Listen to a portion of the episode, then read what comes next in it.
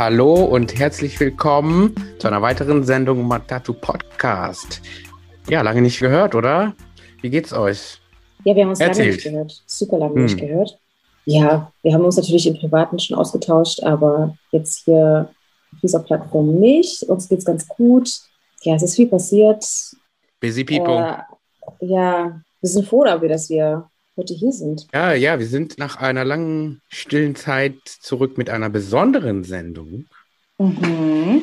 Und äh, in dieser Sendung sprechen wir über däm, däm, däm, koloniale Raubkunst. Ja, wir sind zu dem Thema gekommen, weil ähm, wir eine nette Anfrage hatten für eine Kooperation mit dem Freiraum. Und Freiraum in Hamburg ist Teil äh, des Museums für Kunst und Gewerbe, auch eine Altinstitution in Hamburg. Und Freiraum ist quasi angedockt äh, als ein, ja, ein Ort des Dialogs, Veranstaltungen, Treffen und so weiter und so fort.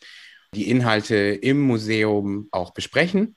Und äh, weil wir so eine nette Anfrage bekommen haben und weil es ja auch ein bisschen so, so ein Thema ist, was wir eh, glaube ich, besprechen würden, passte das relativ gut.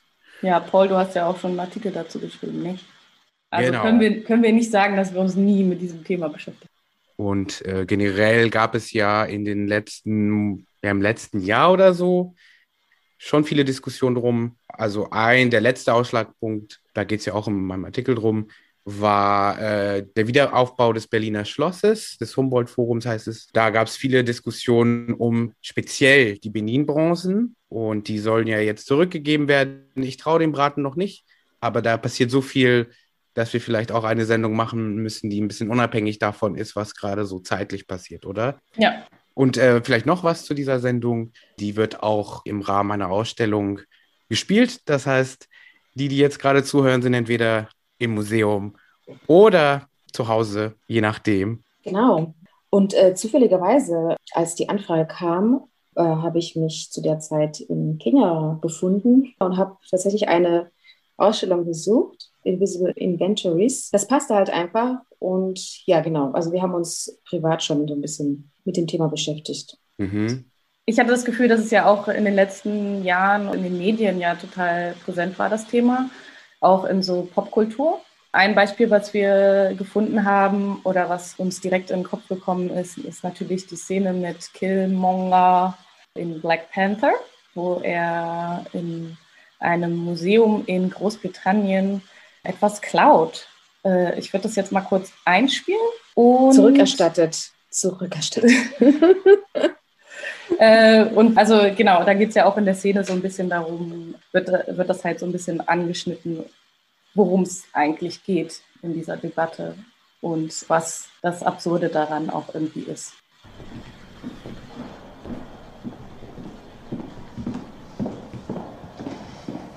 Good morning.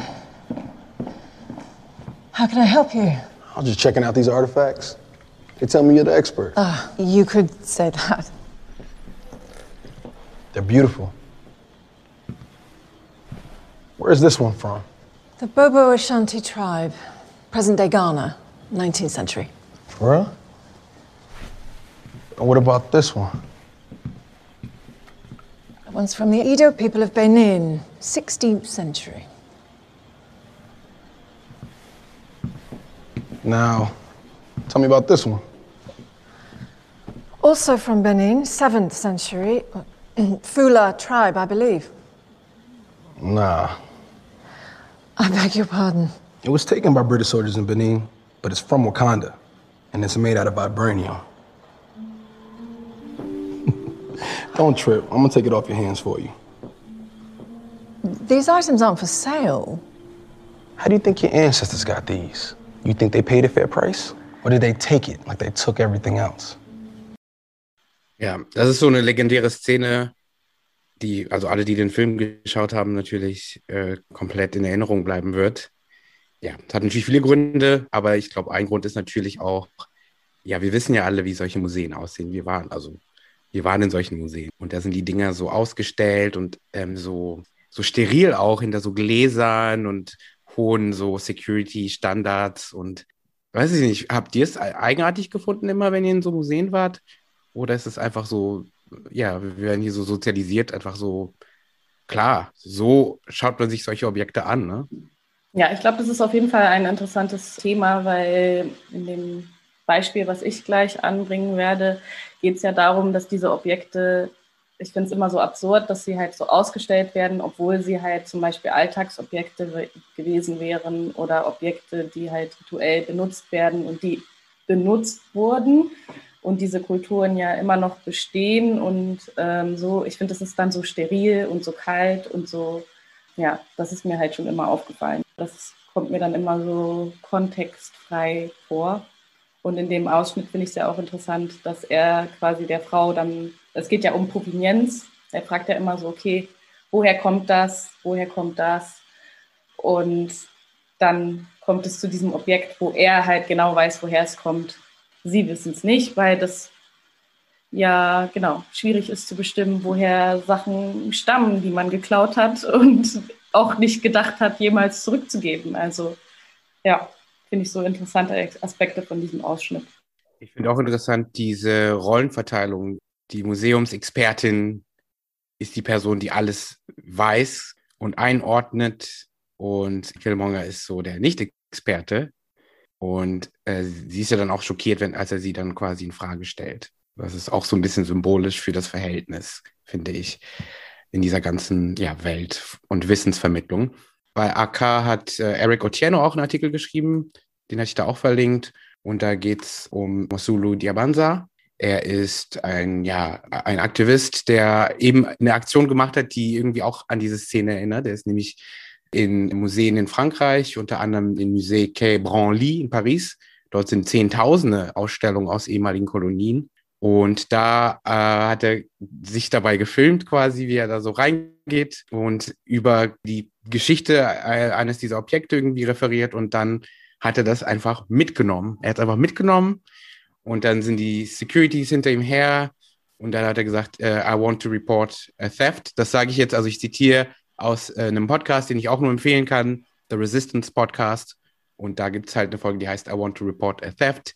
Er möchte quasi Anzeige stellen und da muss die Polizei kommen und es wird alles ernst genommen und er will es erzwingen, dass es in Frankreich über die Gerichte entschieden wird, wem was gehört. Und das fand ich interessant irgendwie, dass es wirklich eine Real-Life-Aktion war. Und das hat, glaube ich, über die letzten Jahre in der Popkultur aber auch zugenommen, die aktivistische Sichtweise jetzt auch irgendwie Gehör bekommt und nicht nur quasi die institutionelle. Ja, dann immer noch so in dieser Popkultur oder zumindest in der Medienlandschaft, Film, gibt es noch die Serie Le Pen äh, mit dem Hauptdarsteller Omar Sy. Und wer sich Serien gerne anschaut oder zumindest auf Netflix unterwegs ist, würde ich schon empfehlen. Also nicht Netflix, aber die Serie. Und äh, da gibt es auch eine Szene. Le Pen ist ein äh, Dieb äh, aus einer Gentleman Meister Dieb. Ein ja. Gent, genau, genau.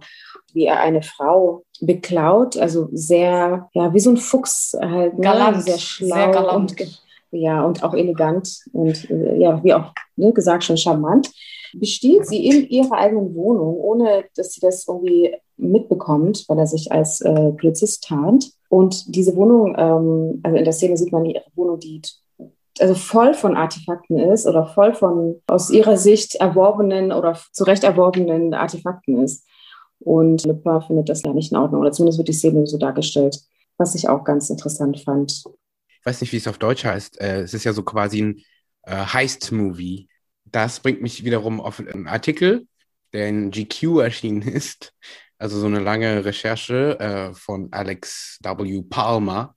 Und da geht es auch um Heist, aber so Real Life Heist. Also der Artikel beginnt auch so mit, also Stockholm 2010, äh, so ein paar Autos brennen und die Polizei geht dahin. Und äh, diese Autos waren quasi eine Art Ablenkung, weil gleichzeitig in dem Museum nicht weit entfernt verschwinden ein paar äh, also antike Gegenstände aus China. Und in dem Artikel geht es halt darum, dass überall auf der Welt, naja, überall auf der Welt, im Westen, wo die meisten dieser Sachen ja sind, äh, langsam so chinesische antike ähm, Objekte verschwunden sind und auch in so spektakulären Aktionen wie aus Filmen. Und äh, das fand ich auch interessant. Also nachweisen lässt es sich nicht, aber also in China gibt also Leute machen Listen über Sachen, die verloren gegangen sind. Und es gibt, es gab ja auch diese Kolonialgeschichte Geschichte, wo die ganzen europäischen Mächte da eingefallen sind und dieses Königreich einfach auseinandergenommen haben und alles mitgenommen haben, was nicht nied- und nagelfest ist. Und auch nie die Chance hatten, das irgendwie zurückzuholen. Ne? Also finde ich interessant, einfach dieser Austausch zwischen Dingen, die im reellen Leben passieren und die fiktionalisiert sind.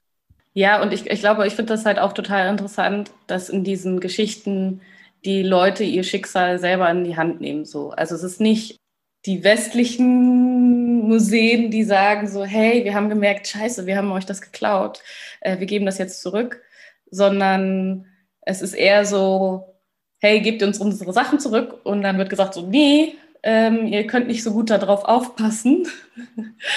Obwohl es ist dein Eigentum, du kannst ja machen, was du willst damit.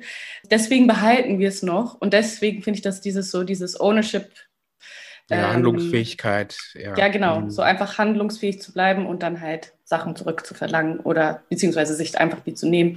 Und ich finde es eine coole Idee, ähm, wenn afrikanische Staaten sich zusammentun würden und auch äh, in Museen, also so Aktionen starten würden. Wäre ja auch mal sinnvoll vielleicht. Ja, wir können auf jeden Fall ja auch drauf kommen, was so in der Real World passiert. Ja. Vielleicht äh, können wir ja erstmal in einen Moment in die Zeit gehen, wo die Debatte so losging, also die letzte, die le der letzte Zyklus dieser Debatte. Ich würde voranschieben, dass die Debatte um Restitution, also Rückgabe, äh, dass die schon lange geht und sie geht schon auf die vorkoloniale, aber auch auf die Befreiungszeit zurück. Aber der letzte große Moment war, also der Aufmerksamkeit begonnen hat, äh, bekommen hat, war ja ähm, der Bericht über die Restitution afrikanischer Kulturgüter von äh, Bene, äh, Benedikt Savoy und Felwin Sarr. Sarr ist eine also sehr bekannte öffentliche, also öffentlicher Intellektueller aus Senegal, äh, hat auch das Buch Afrotopia geschrieben. Und Benedikt Savoy ist äh, Kunsthistorikerin. Und die haben sich zusammengetan und diesen Bericht geschrieben. Und also eine der Feststellungen ist, dass 90 Prozent der historischen Kulturgüter Afrikas sich außerhalb des Kontinents befinden. Und das war so, glaube ich, so der letzte große Moment. Und ähm, die Diskussion schwappte über auch in andere Länder, nicht nur Frankreich, sondern auch nach Deutschland rüber. Ja, genau, was, genau. was oft besprochen worden ist, äh, in den Medien zumindest, äh, das Bild dieser Benin-Bronzen.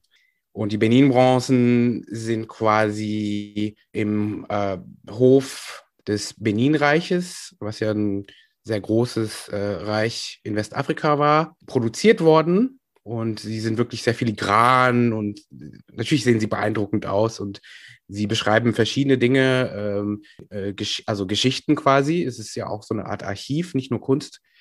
Und die wurden äh, 1897, richtig, Jacqueline? Wurden sie äh, bei einer militärischen Aktion der Briten, die das Königreich angegriffen haben, äh, geraubt. Und sie haben quasi dieses Königreich, die ganze Stadt Benin eigentlich den Bo Erdboden gleichgemacht ähm, und diese Stücke mitgenommen. Und dann sind quasi diese Objekte über Zwischenhändlern und so weiter und so fort bei ähm, Aristokraten gelandet, in privaten Sammlungen in, und später mit der Zeit auch in öffentlichen Sammlungen. Und wenn wir uns vergegenwärtigen, wir sprechen ja hier über die frühe Kolonialzeit, das geht dann über in die Kolonialzeit.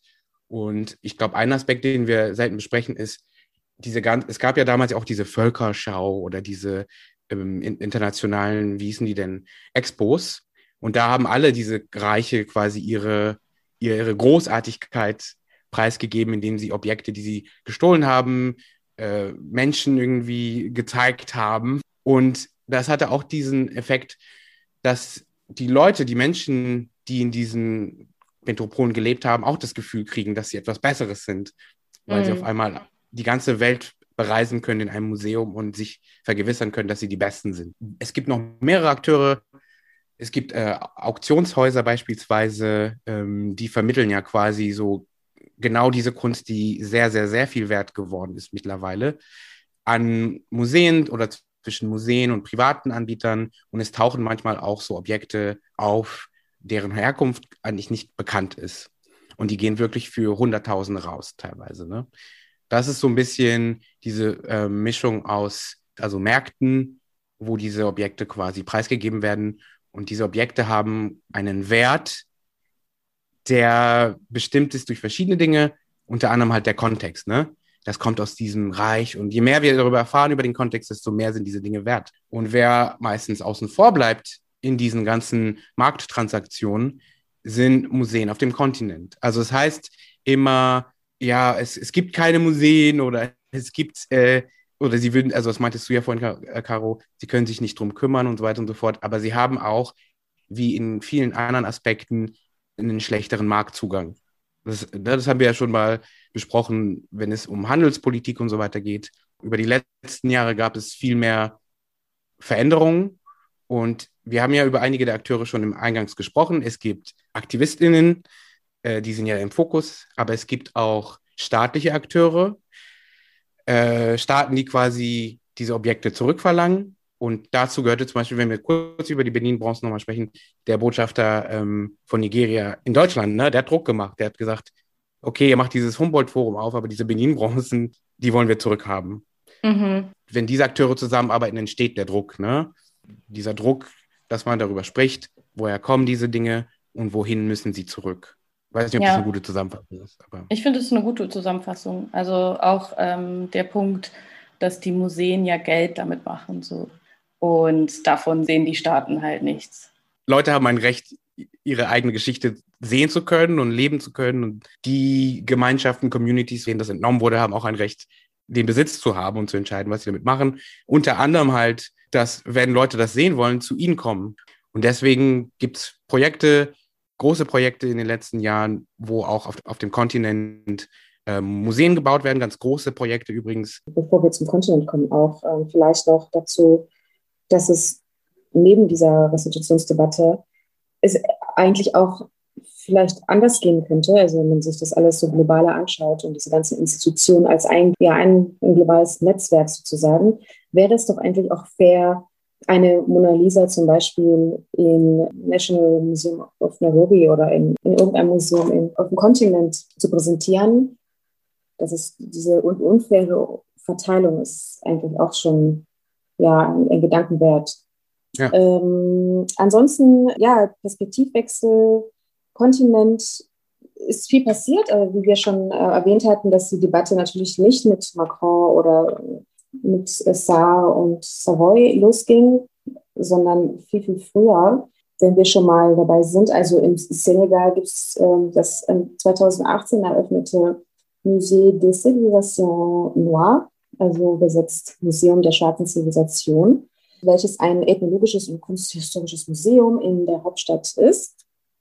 Die Geschichte dazu ist, dass eigentlich der erste Staatspräsident, also Leopold Sedar Senghor, sich dafür einsetzte, äh, ein, ein panafrikanisches Museum zu gründen, um ähm, das afrikanische Kulturgut nach also Jahrhunderten von europäischer Kolonisation sichtbarer zu machen. Und es hat leider nicht sofort geklappt hat so seine Zeit gebraucht, aber 2018, wie schon gesagt, äh, wurde das von diesem von Museumsdirektor Hamadi Bokum, Archäologe und Forscher äh, der Sheikh Anta Diop Universität, eröffnet. Und ähm, genau, das Museum hegt äh, dazu afrikanisches Wissen oder generell die Kolonisierung und äh, die afrozentrische Perspektive zeigen. Genau, das ist vielleicht, was auch viel zu selten hier porträtiert wird. Also im Zusammenhang mit, äh, dem, mit der Restitutionsdebatte. Ja, und dann halt zu der Geschichte oder zu den Berlin-Bronzen gibt es auch ähm, in Planung ein Museum in, in der Bundesstadt Edo in Berlin-Stadt. Und Tatsache heißt das Museum auch Edo, Museum of West African Art. Zu den Institutionen, die Edo bei der, bei der Wiederentdeckung seiner Wurzeln begleiten werden, gehört das British Museum of London, äh, das als äh, Besitzerin der größten Sammlung von beninischen Artefakten zählt und äh, die Black Lives Matter-Bewegung, die da Druck macht, Objekte zu restituieren. Was noch nennenswert wäre, ist, dass tatsächlich dieses Museum auf dem Gelände neben des ehemaligen Herrscherpalastes des Königreichs von Benin gebaut wird. Das fand ich auch noch interessant. Also schon äh, ist schon so eine Geschichts- und Gegenwartsverlinkung da, oder zumindest herrscht die, dass die Geschichte auch so nicht in, Vergangen in Vergessenheit gerät und dass sich Menschen sich damit auseinandersetzen und präsent bleibt, das, was geschehen ist. Äh, ansonsten ähm, würden wir auch mal einen Blick nach Ostafrika tätigen. Ich hatte nur einen Fun Fact zwischendurch. Ähm, wart ihr schon mal im Naturkundemuseum in Berlin Mitte? Jo. Ja. Da ist doch so im Eingangsbereich so ein riesiges, so, so ein Dinosaurier, so ein Skelett. Jo. Das ist aus Tansania. Und es gibt so, es gibt Stimmen, die sagen, das könnte auch dahin zurück. Wenn wir schon in Tansania sind, also gibt es auch da natürlich eine Debatte. Es geht, es wurden auch tatsächlich viele Sachen entwendet und nicht nur ja, Artefakte, Material, ähm, Objekte, sondern tatsächlich äh, leider auch ähm, menschliche Überreste. Äh, es gibt auch viele Debatten um Gebeine. Die Rückführung eines abgetrennten Hauptes von einem Widerstandsführer im Maji-Maji-Krieg. Also der ist da exekutiert worden, wie auch viele andere. Also man spricht ja von einer Zahl von ungefähr 300.000 Menschen gefangen genommen und exekutiert. Und die Köpfe wurden oder die ähm, Schädel wurden tatsächlich nach Berlin gebracht und liegen bis heute noch äh, im Keller des Krankenhauses Charité, was sehr, einer der bekanntesten äh, Krankenhäuser in Deutschland. Das, also, das versuche ich auch so zu vermitteln, ja. Es ist weird. Es ist kein Wunder, dass einige Leute dachten, die Deutschen fressen Menschen, weil was machen die denn mit den Schädeln bitte? das ist ja eher sogar makaber und gruselig. Leichen im Keller sprichwörtlich haben. Sprichwörtlich, ja, genau. Total. Uganda. Also da geht es auch um einen Kopf, aber äh, um einen Kopf aus Terrakotta. Ich bin auf einen Artikel gestoßen von einem Basler Institut und die haben ein Sammelband erstellt, das nennt sich Africa Bulletin und da drin waren halt ein Artikel, der um den Lusira-Kopf, also das ist dieser Terrakotta-Kopf, was eigentlich ähm, ein spirituelles Objekt ist, also ging es halt einmal um diese, ähm, diesen Lusira-Kopf und dann um die Kibuka-Artefakte. Und beide Objekte sind halt aus der Baganda-Region.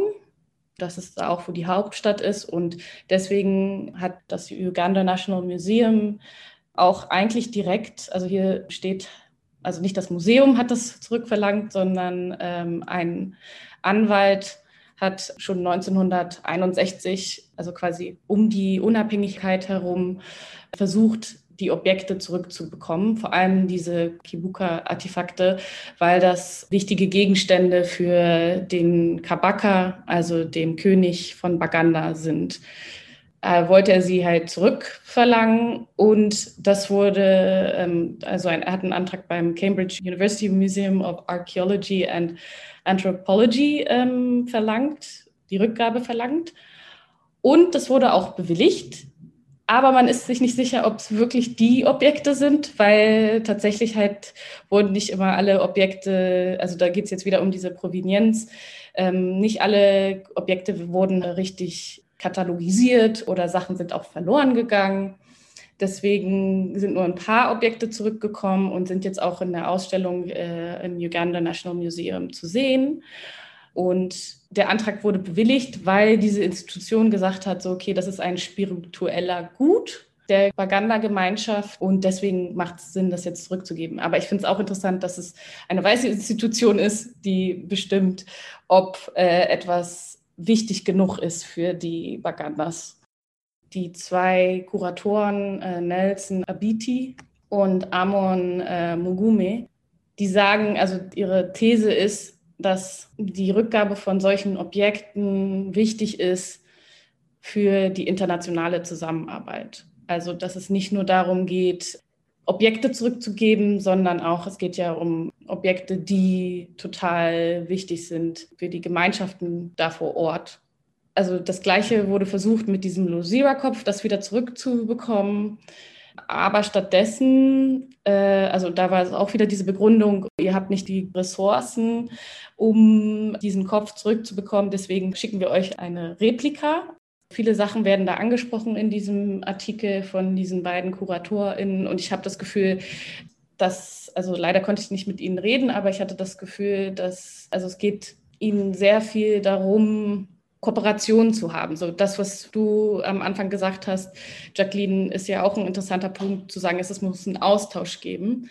Ähm, es wird dann halt auch ein Beispiel genannt. Es gibt halt äh, ein Mobile Milk äh, Museum, weil im Süden Ugandas Und ich glaube, generell in Uganda sind halt Kühe und Milch ja super wichtig. Und dann gab es halt ein Austauschprojekt mit der Schweiz. Und da habe ich dann halt auch, das, als ich in diesem Museum war, einen Teil dieser Ausstellung gesehen. Und es war halt so absurd, als Vergleich ugandische Kühe zu sehen und Schweizer Kühe. Du hattest ja auch erzählt, Jacqueline, dass du ein Projekt besucht hast. Tatsächlich war ich in Kenia und zu der Zeit gab es eine sehr interessante Ausstellung, ähm, die ich natürlich nicht verpassen wollte, weil ich wusste, dass wir diese Sendung aufnehmen werden. Und die Ausstellung ist in Nairobi im National Museum oder äh, hat im National Museum stattgefunden und heißt Invisible Inventories, Questioning Kenyan Collection in Western Museum. Und diese Ausstellung ist Teil eines Projektes, das wiederum das International oder das International Inventories Program ist ein äh, internationales Forschungs- und Datenbankprojekt, das einen Korpus von kenianischen Objekten untersucht, die sich in Kultureinrichtungen auf der ganzen Welt befinden. Und in diesem Zusammenhang oder ähm, Teil davon sind diese Ausstellungen, und zwar mit dem Start in Nairobi. Im Mai hat äh, die Ausstellung in Köln stattgefunden und noch in Frankfurt. Äh, und dieses äh, Programm ähm, ähm, stellt sich die Frage, und die Hauptfrage ist, äh, wie können kenianische Kulturgüter, die sich im Besitz von Kulturinstitutionen im Ausland befinden, in Kenia zugänglich gemacht werden. Und zusammen mit der Eröffnung in Köln hat das, das International Ventures Programm auch seine digitale Datenbank gestartet. Und die Datenbank umfasst ja mehr als 32.000 kenianische Objekte, also mit dem letzten Stand äh, äh, September, 29. September sogar, 32.321. Das ist sozusagen der letzte Stand. Die äh, von Objekten, die sich in Museumssammlungen im globalen Norden befinden, also von denen fast 5.000 veröffentlicht sind. Also es bleibt spannend, es wird immer wieder aktualisiert und ähm, ja, natürlich mit der Hoffnung, dass äh, mehr Museen da mitmachen und ihre ihre Docs äh, veröffentlichen oder zumindest rausgeben. So viel auch äh, zu Kenia. Also es gibt natürlich auch mehrere Debatten da, ähm, aber vielleicht würde ich etwas von, von dem Archäologen ähm, aus Kenia nennen, also der ehemalige Leiter des äh, National Museums, äh, George Abungu. Und zwar meinte er oder meint er, dass viele Menschen glauben, speziell hier in der westlichen Welt, dass die Restitutionswelt Debatte erst mit Macrons Rede in Ouagadougou in 2017 begonnen hat. Hatten wir ja schon erwähnt, dass sie natürlich nicht erst dahin begonnen hatte. Ähm, tatsächlich war es aber schon nach der Unabhängigkeit in afrikanischen Ländern und den politischen Führern war es zu der Zeit auch schon wichtig gewesen zu wissen, was aus dem Raubgut äh, der Kolonialzeit geworden ist. Auch wenn diese Frage zu dieser Zeit bei den Führern vielleicht nicht so äh, Priorität war, sondern vielleicht vielmehr der Freiheitskampf, Glaubt Abungu, dass die Communities schon seit jeher ihr Material zurückhaben wollen? Auch weil die oder auch weil der Raubzug trotz Unabhängigkeit in vielen afrikanischen Ländern fortgeführt wurde, also in der Kolonialzeit, nach der Unabhängigkeit immer noch. Und solche Sachen stehen auch tatsächlich in der Datenbank, also auch äh, mit Datum und so weiter warum es den Communities natürlich wichtig ist, ist auch eine spirituelle Frage, kulturelle, kulturell spirituelle Frage, weil äh, natürlich da eine größere Verbundenheit mit den Objekten äh, drin steckt. Nicht wie wir ne, dieses, dieses Material sehen, was ausgestellt ist, was wir schon am Anfang irgendwie kurz erwähnt hatten, sondern es herrscht natürlich eine Verbindung. Ja. Und gerade so in diesem Vorfahrens, der Vorfahrensspiritualität ist es schon sehr, sehr wichtig, auch wie ich die Schädel in Tansania erwähnt hatte, also es müssen ja noch nicht mal Gebeine sein, aber tatsächlich auch Kunstwerke oder Artefakte, die haben, äh, die tragen natürlich auch eine große Spiritualität in sich oder ist für die Communities von ähm, großer Bedeutung. Und äh, sie kommen nicht zur Ruhe, wenn deren Sachen nicht zurückgebracht werden. Und deswegen finde ich, dass der Austausch auch ziemlich wichtig ist, weil so, so eine Debatte zu führen, ohne diesen Gedanken zu haben, äh, ist auch gar nicht möglich. Also so eine westliche Perspektive, ja, auf die Artefakte zu haben, äh, ist, ja, ist nicht, ist nicht alles. Genau, und auch wie äh, zum Beispiel Achille Binde mal äh, gesagt hatte, dass äh, es halt ein radikaler Verlust ist, der nicht erstatten werden kann irgendwie. Also wenn es gerade wenn es in die Spiritualität geht, es ist ja, es ist ja nichts Greifbares, es ist ja nichts irgendwie, also es ist nur dann in Verbindung mit, mit dem Artefakt möglich, vielleicht diese Spiritualität auszuleben. Ja, ähm, das ist auch ein wichtiger Punkt, den die Kuratoren in ähm, Uganda aufgebracht haben, ist, dass ja die Abwesenheit dieser Objekte auch zeigt, was für Verletzungen oder was für Gewalt an, den Menschen angetan worden ist ähm, während der Kolonialzeit. Und solange diese Objekte nicht zurückgegeben sind, bleibt es sichtbar, dass diese Gewalt noch besteht. Also das ist ja auch so, wenn man halt, wenn wir weiterkommen wollen als Gesellschaft, dann geht es auch darum, Sachen in Anführungszeichen wieder gut zu machen. Und ein Schritt ist, diese Leerstellen wieder zu füllen oder halt ähm, Sachen zurückzugeben. Das ist doch ein gutes Richtung Ende Wort. Also vielleicht verlinken wir ja ähm, so ein paar Artikel und so weiter in unseren ja, Show Notes. Ja, ja. Und also falls ihr gerade im Museum sitzt, äh, vergesst nicht, äh, Watadu Podcast zu abonnieren.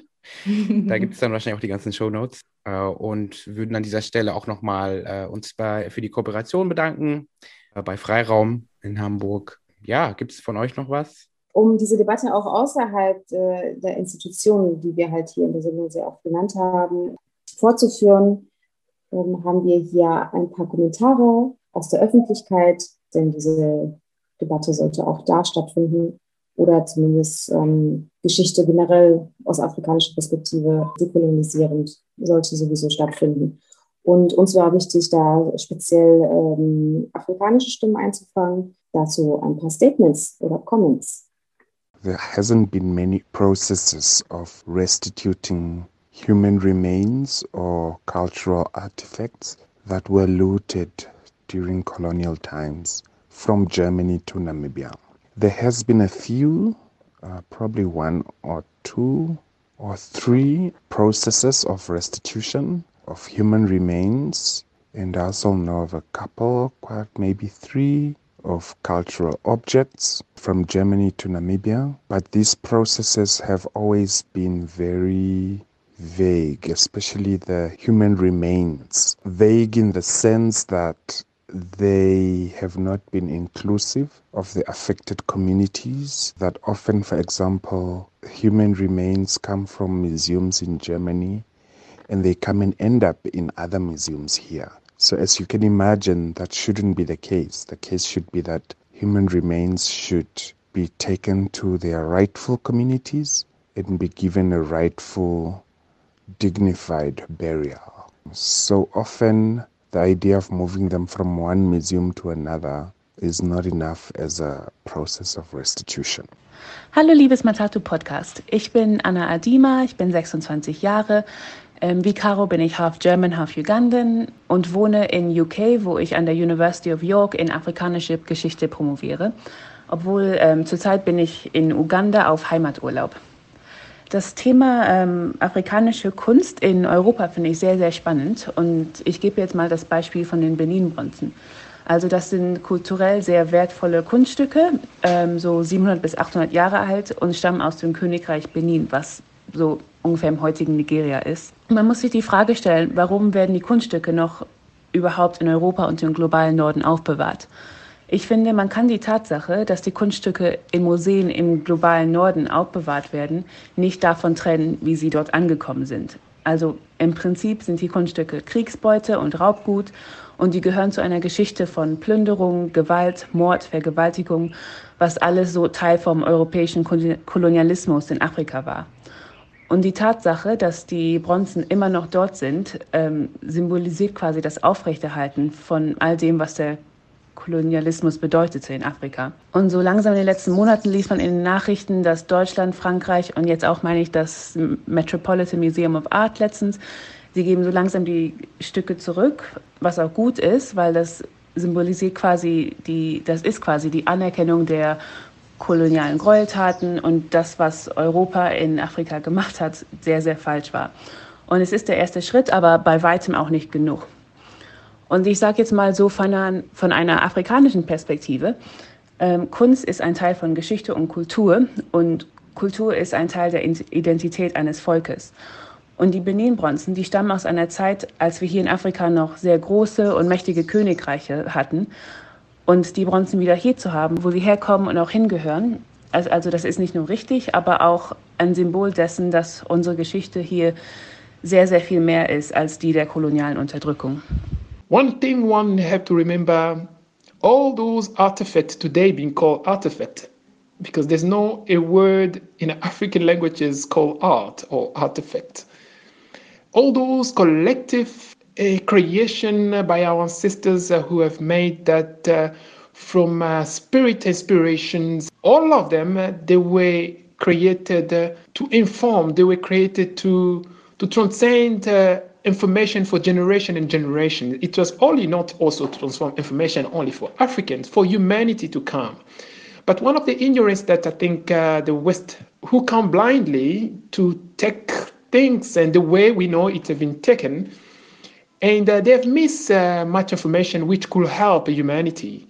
One example I am Ilunga. I come from a lines of the king from the Luba tribe into the central of Africa. I was there some years ago and we were discussing about um, one of our very important from the Luba tribe they have made they call uh, Mukanda. Mukanda. It's like a, a book and it contains beans and it contains wooden it, it's made of out of wooden and we're discussing and sharing with the youngsters in africa when i was there but in that time in kinshasa no one have seen that mukanda but uh, all those uh, youngster african youngsters they were very interested about getting to know mukanda because it was containing a story poetry history, history of a century and century and um, you cannot really find them anymore around, uh, especially in the, the capital. So when I came back here in Germany, I went to one of the museums. It was a big exhibition which was happening some uh, um, some years ago in one of the African museums here, which I don't want to say the name. And I went in. I was charged in amount, and then I finally see some of the Luba artifacts and you know and the descriptions of some of them it's also not uh, containing the the real informations and uh, feeling like okay in Africa, I'm not even having access to it, to those information, those uh, spiritual uh, content that our ancestors have, um, you know, provided to humanity. But here, also, it's information. It's being also like uh, not real. I felt really um, not all right. In Africa, we have an interesting proverb that say, "Don't think there's no crocodile just because the water it is calm. There's another wiser proverb which says, "The eyes never forget what the heart has seen." A child who's been born in Africa today will ask the question about uh, Kifwebe, will ask the question about uh, Mukanda, will ask the question about uh, Mukunu. All those things uh, were made to transcend highly information, highly sacred. We have seen the gods coming from all over the universe have visited us in Africa long and long time ago. And collectively, we can exchange and transform and push human beings far, far away in our consciousness. And uh, remember that uh, our evolution will go far.